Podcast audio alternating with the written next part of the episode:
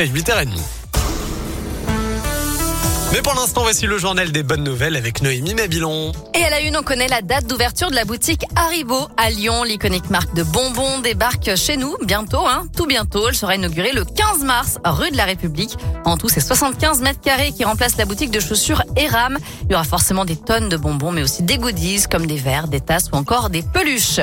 Une bonne nouvelle à six mois des Jeux paralympiques de Paris avec un nombre record de diffuseurs cette année. Plus de 160 pays et territoires se sont engagés à couvrir ces Jeux, paralympiques. Pardon.